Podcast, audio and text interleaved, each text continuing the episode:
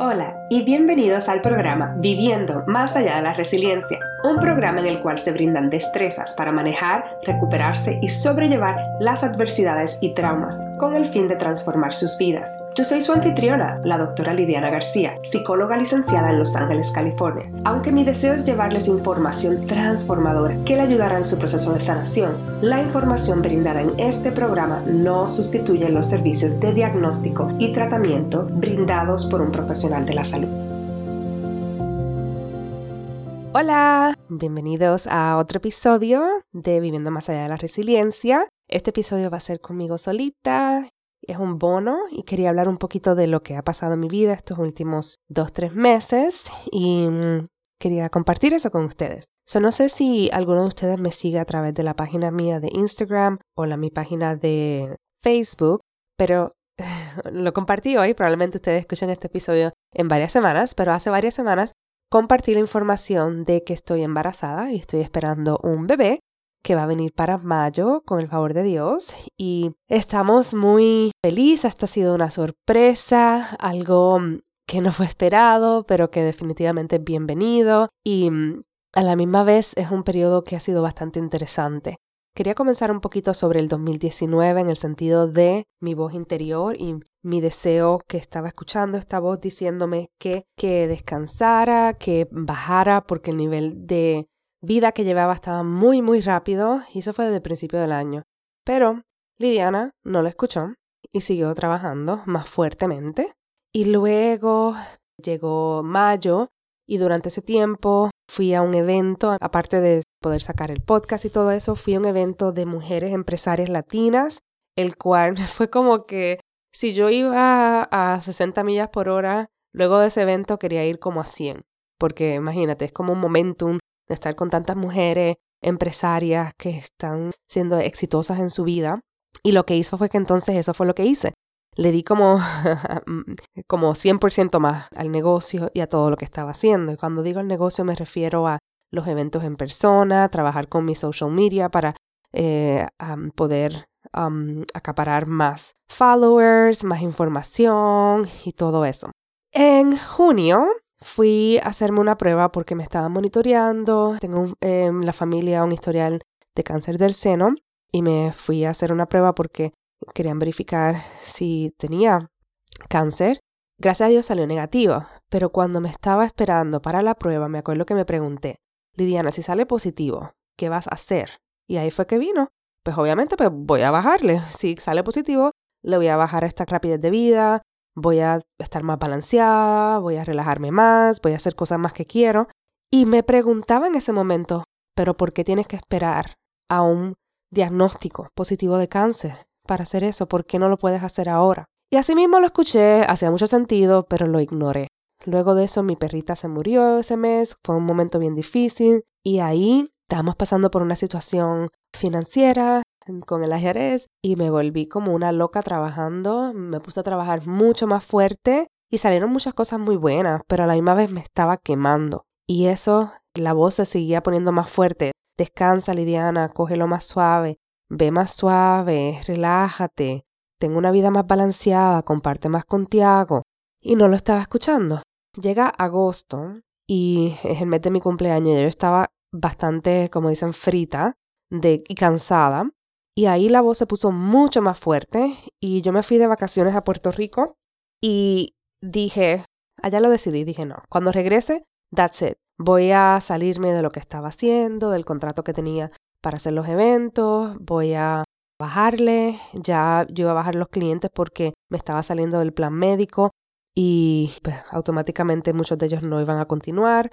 Y dije, bueno, pues ahora estos últimos tres meses del año los voy a coger para reflexionar, para echarme para atrás y para planificar bien porque es algo que no hago. Yo simplemente como que actúo. So, cuando regresé del viaje, sí hice eso y escuché por fin la voz.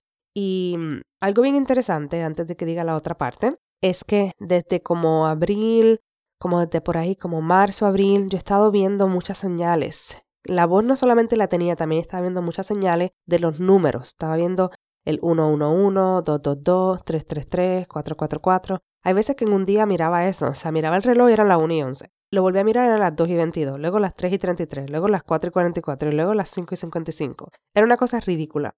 Y luego este también lo veía en las placas, en las tablillas de los carros, en los números de los edificios. De hecho, este edificio donde vivo tiene una secuencia de números también.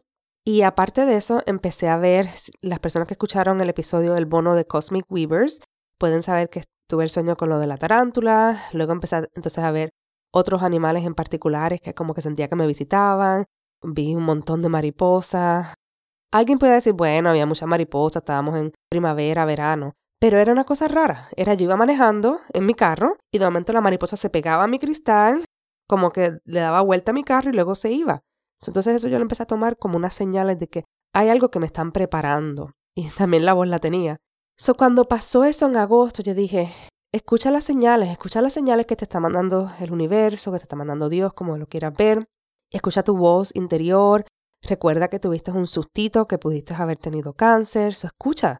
entonces, cuando tomé la decisión de dejarlo todo, y, o sea, dejar gran parte de lo que estaba haciendo y de no hacer más ningún evento en persona, porque yo tenía programado uno en octubre y creo que otro en noviembre. Cuando yo decidí hacer eso, a la semana me enteró que estaba embarazada. Y claro, ya estaba embarazada cuando lo decidí, pero lo dije antes de enterarme. Y luego cuando me enteré que estaba embarazada, que esto ha sido todo una sorpresa, pero la vez ha sido una bendición y, muy bienvenida que va a ser la querida niña.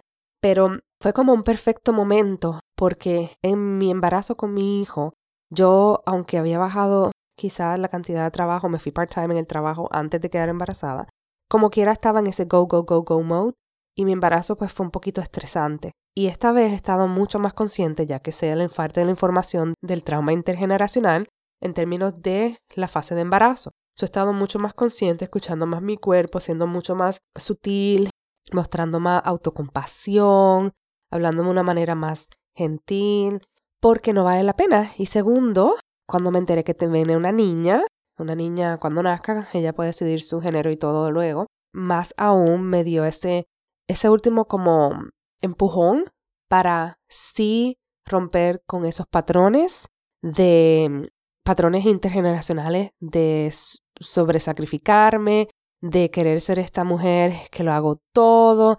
Y ha sido difícil, no ha sido fácil, porque es un patrón que yo llevo haciendo por treinta y pico de años, pero es algo que he estado trabajando en estos últimos dos, tres meses y les puedo decir que por fin puedo pensar que he mejorado grandemente. No es que no me viene la voz, no es que no me viene el miedo de paraste de, bueno, ahora volví a empezar porque tengo un poco de energía, pero paraste de publicar en Instagram, paraste de hacer esto, paraste el podcast, porque no podía. Pero escucho la voz y a la misma vez me escucho la otra de te mereces descansar, te mereces relajarte, la vida no es todo trabajo, y las cosas van a estar bien y sentir esa mm, protección de Dios de mi manera espiritual, sentirme apoyada de que lo que está pasando es un plan mayor, es un plan más grande que no lo puedes ver necesariamente, pero es algo que sepas y siento esa, esa certitud, creo que se dice así, de que, de que va a estar bien todo. So, eso es un poquito de lo que he estado pasando.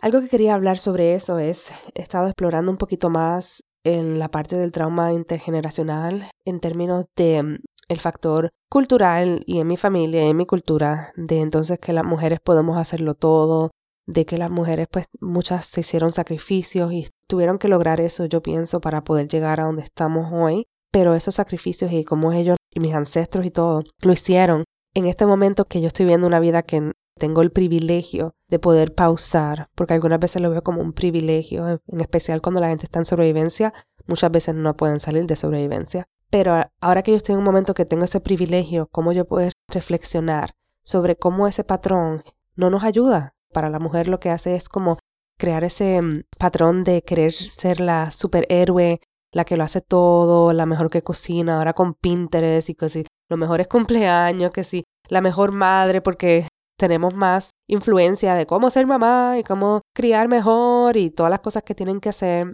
Y es algo que es bien complicado. Y a la misma vez me empezó a recordar que la parte más difícil para mí fue luego de yo haber tenido a mi hijo, porque ahí fue cuando como que caí en esa parte un poco de la depresión postparto, de los blues, como le dicen, y saber que había muchas cosas que estaban fuera de mi control, que había muchas cosas que yo no podía hacer, porque antes a mí me daba una idea y yo me tiraba hasta lo más hondo de la piscina en ese momento. Pero después de tener un hijo me puede venir la idea, quiero hacer algo, pero entonces tengo 20 minutos, luego tengo que dar leche, luego tengo que poner a dormir, mi hijo no dormía y todas esas cosas me hicieron poder crear un poco más de flexibilidad, pero también saber que las cosas no son necesariamente así. Lo otro es que en ese tiempo empecé a, o sea, ahora he estado reflexionando un poquito sobre lo difícil que fue para mí no continuar un poco ese patrón. Porque mi mamá, a mí, Dios la bendiga, ha sido, ella fue una madre excepcional y todo, y ella hizo, yo pienso que un excelente trabajo. Ella rompió con un montón de patrones grandemente conmigo y con mi hermana, y ella siempre nos demostró, nos pedía disculpas cuando cometía errores y todo eso, y es algo que yo pienso que es muy bonito porque muchas personas no reciben eso de su casa. O sea, yo, ella no se proyectaba como la mamá perfecta, la que no le podía llevar la contraria, y gracias, le doy muchas gracias por eso. Algo que yo pienso que ahora yo estoy tratando en esta nueva generación es poder mostrar que no me tengo que súper sacrificar para todo, que también mi bienestar, mi salud mental es importante y que es importante que mis hijos vean que yo me estoy dando mi puesto, que yo me estoy preocupando por mí, que yo salgo con mis amigas, que yo hago cosas para mí, para que ellos también, cuando le toque, puedan hacer eso, en especial a mi niña, que la sociedad latina es eso de esta imagen de la mujer que es bien buena, dadivosa, sacrificadora y todo eso. Yo no quiero que ella reciba esa información. Eso es algo con lo que estoy trabajando en este momento.